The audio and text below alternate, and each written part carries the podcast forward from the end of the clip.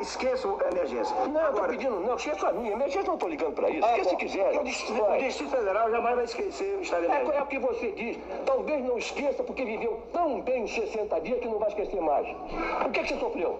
Você? Não, eu não, sofri, não sofreu nada que tá, não sofreu nada que tá falando pra mim desse jeito ainda medida de emergência. Cara, bola. Deixa eu falar. Pode falar, general. Boca. Brasília pacata e ordena. Brasília desliga essa droga então. Como é? Pode dar da Rádio Jornal, que me fica rápido, é o empurrão do general. Deixa eu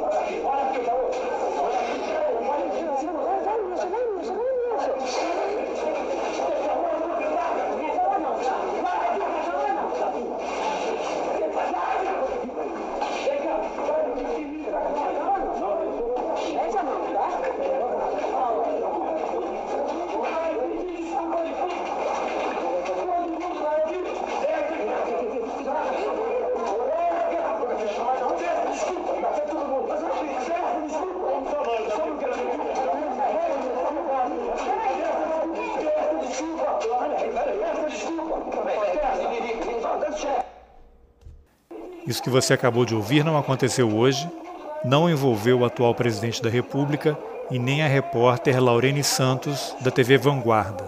Mas poderia. A pessoa que você escutou mandando o jornalista Honório Dantas, da Rádio Planalto, calar a boca é o general Newton Cruz.